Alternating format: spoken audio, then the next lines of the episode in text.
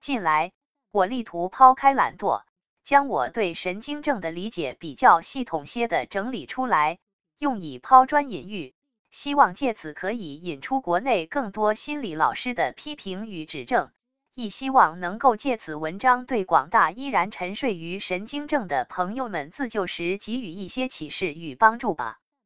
首先，需要感谢的是那些众多的先行者，没有他们就没有我的康复，也就不太可能会有今天的这篇文章。我所有的这些小小经验，只不过是众人的累积而已。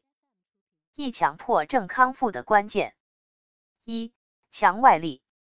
简单的强迫看看森田疗法，理解了，应当就没有什么问题了。而对于强迫已深的人，即使他这些道理全懂了，感觉也没有多大的作用。这是为什么呢？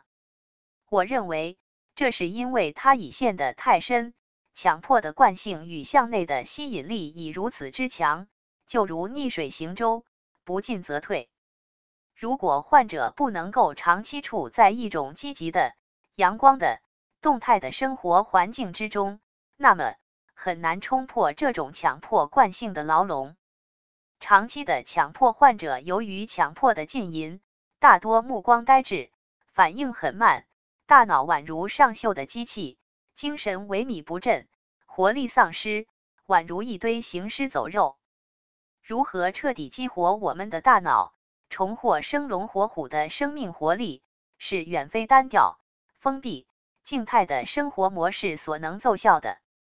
我的一个康复的咨客说得好。他感觉康复的过程就像拔河，一边是生活，一边是强迫。如果总共是十分，生活多一分，强迫就少一分。当生活能够占据八九分的时候，强迫就没了。因此，行动力提起来，去过一种充实的动态的生活，就显得比较的重要。所以，我的一些康复的咨客和病友也建议，也可以去寻求一些反应力比较快的体育活动，比如篮球、足球等各种球类活动，或一些极限运动，比如长跑、马拉松。也可以去寻求一些具有挑战性的事情，比如登山、拳击、散打等。所有这些健康的户外活动和各种体育运动。对彻底激活我们的大脑，对我们大脑功能的恢复和复苏都很有好处。当一个人在生活之中开始慢慢寻求到一种强烈吸引他的实实在在的兴趣爱好或工作等事情的时候，这种长期充实忙碌的实实在在的生活内容，就将是他走向康复的最好的外力与良药。